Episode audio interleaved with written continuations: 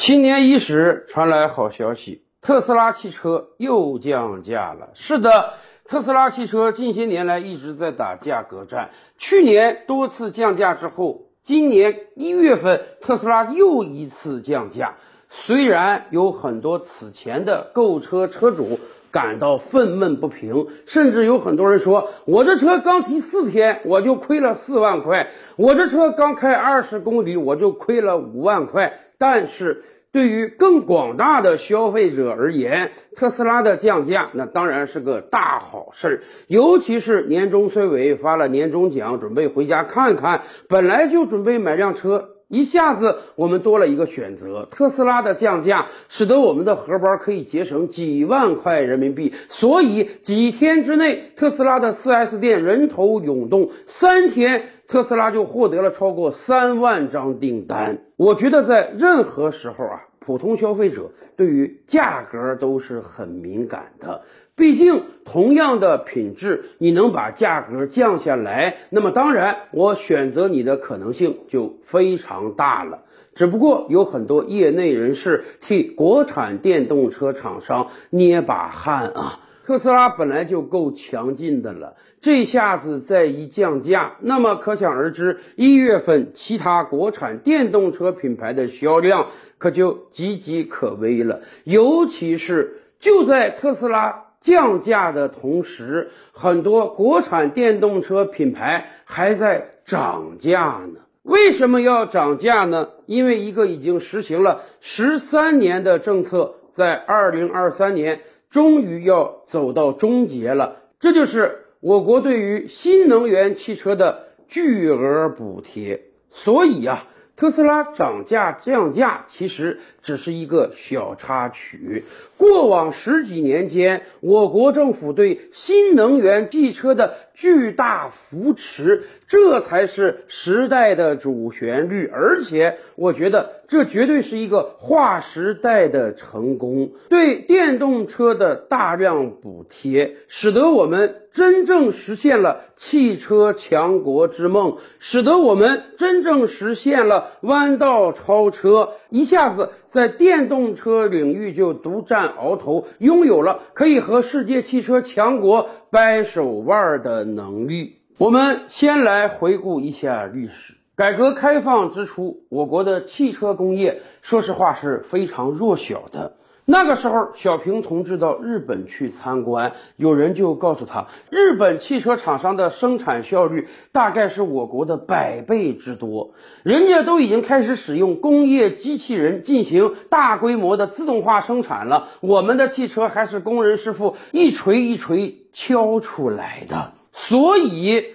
为了加快发展我国的汽车产业，我们把整个市场向世界汽车强国开放。中国的大地上跑着全球最多品牌的汽车，我们有日系车、韩系车、美系车、德系车、法系车、英系车，再加上自主品牌和大量的合资车。我们张开双臂拥抱他们的原因是我们渴求获得资金，渴求获得技术，我们宁愿把市场放开，以便让我国的汽车产业能够大发展。但是我们也非常清楚啊。汽车产业绝不是一蹴而就的，汽车强国们拥有百年的历史，人家有非常强大的技术壁垒和资金储备，而且品牌美誉度也极高。跟在他们的尾巴后面竞争，说实话，你恐怕永远也跑不赢人家，因为人家总是有更先进的技术、更好的车型推出来。所以，说实话，在汽油车时代，我国汽车品牌虽然小有斩获，但是如果想超越人家，那简直是痴人说梦。然而，电动车是一个全新的领域，在这个领域，我们没有包袱，我们可以轻装上阵，甚至我们可以弯道超车。所以，大概十三年前的二零零九年，我国政府就开始考虑对电动车品牌进行补贴了。为什么要补贴？因为对于这样一个弱小的产业而言，新生的企业是很难赚到足够的钱的，没有足够的资金，他们就没法继续发展下去。在它的出生之时，是需要政府的投入的，就像日本、韩国一样。韩国大量的财阀，上世纪六七十年代就是靠韩国政府的鼎力支持才不断壮大的。二零零九年的时候，国务院首次提出了新能源汽车的战略。最初的补贴重点呢是公共服务领域，也就是在公交、出租、环卫等领域推广新能源汽车。所以，我们看到今天大多数中国城市跑的公交车都是电动车，咱们的电动大巴是率先领先于世界的，以至于今天全球很多国家都要跟我们购买电动公交车。继而到了二零一零年，财政部开始对私人购买的新能源汽车补贴进行试点儿，而从二零一三年正式出台了全国统一的补贴标准。十年间，大家知道我们财政付出了多少钱，补贴了多少新能源汽车吗？根据工信部的最新统计数据。从二零一零年政策起步到二零二零年，新能源汽车补贴已经超过了一千五百二十一亿元人民币，覆盖了至少三百一十七万辆汽车。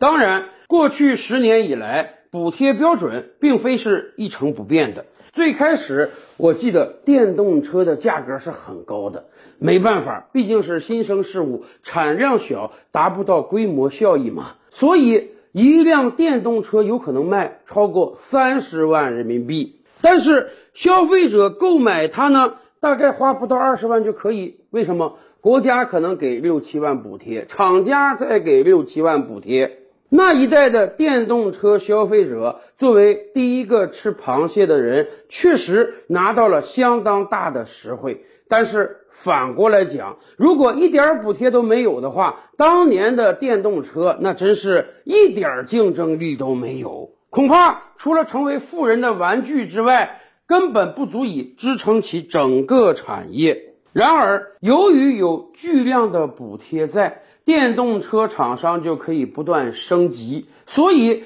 随着电动车的升级，我们的补贴标准也在调整。二零一六年之前，纯电动车的续航里程数达到八十公里就可以享受补贴啊。但是到了二零二零年以后，那起步里程至少得是三百公里了。二零一六年之前，有大量的新能源车能够获得超过十万以上的补贴，而二零一六年之后获得两万块钱补贴就不错了。是的，虽然补贴数字在一点一点下降，但是大家看到没有，新能源车的续航里程数却在不断的提升。也就是说，国家的天量补贴真正起到了把新能源车企业扶上马、再送一程的作用。我们看另一组数据啊，以上海汽车和东风汽车为例，二零一六年的时候啊。新能源的补贴占这两个车厂收入的百分之三十四点四和百分之五十三点二。是的，国家的补贴是你收入的一半之多呀！大家可以想见一下，如果没有国家的补贴，那东风汽车它能存活得下去吗？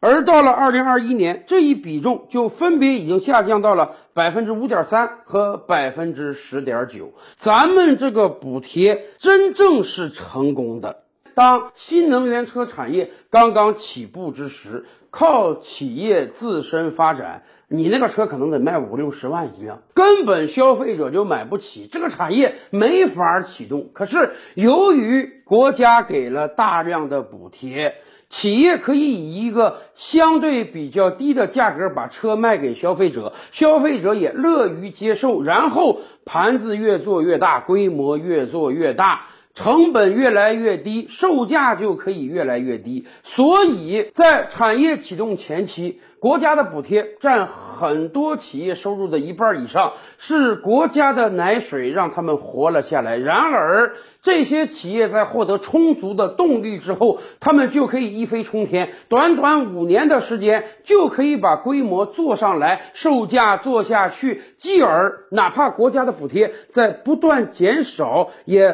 不会影响他们的发展。所以，到了二零二三年，国家认为对于新能源车的补贴已经可以撤下去了。是的，经过十三年的补贴，我国新能源车产业已经发生了巨变。十三年前的二零一零年，每一年大概新能源车只能销售掉七千辆；十三年后的二零二二年一到十一月份，新能源车已经销售了超过六百万辆。全年很有可能达到七百万辆，从七千辆到七百万辆，这是一千倍的成长啊！今天我国每销售出四辆车，就有一辆是电动车，这样的渗透率几乎是冠绝全球的，而且。由于我们有这样巨大的产能，这样领先的优势，所以我们在新能源车领域已经实现了弯道超车。我们已经可以把大量的车卖到国外去了，甚至在国外的售价比国内高得多得多。而且我们真正是赶上了风口。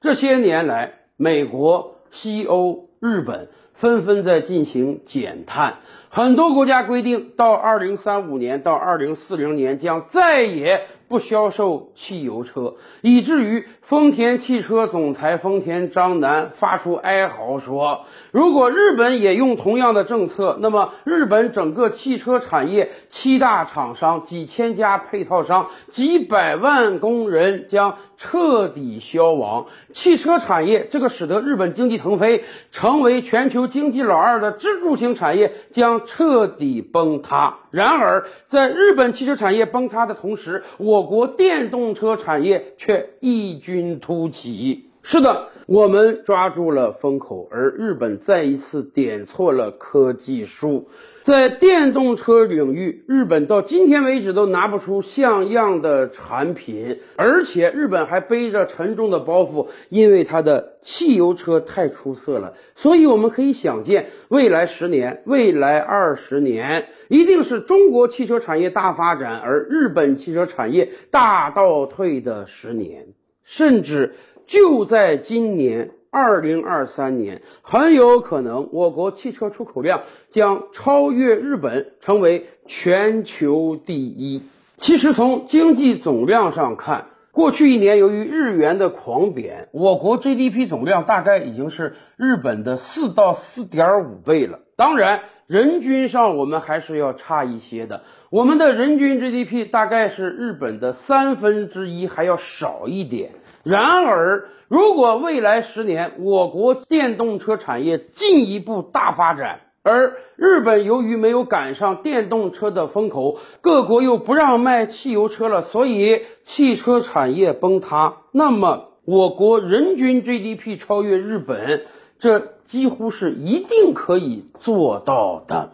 当然了，我们电动车产业的成功不单打击了日本，还打击了西欧。全球层面上看，恐怕也就剩下美国的电动车可以与我们一战了。这真是有点像经济领域的中美两强独霸。而这一切的成功，我们当然要感谢很多电动车厂的努力，要感谢过去十几年间愿意尝鲜、愿意购买电动车的消费者。然而，我觉得我们最应当感谢的是，十三年前我们高瞻远瞩的看到了世界汽车产业未来的发展趋势，我们敢于下重金，拿出接近两千亿人民币来补贴电动车产业，这样目光深远的谋篇布局，才使得今天我们在电动车产业上获得了巨大的成功。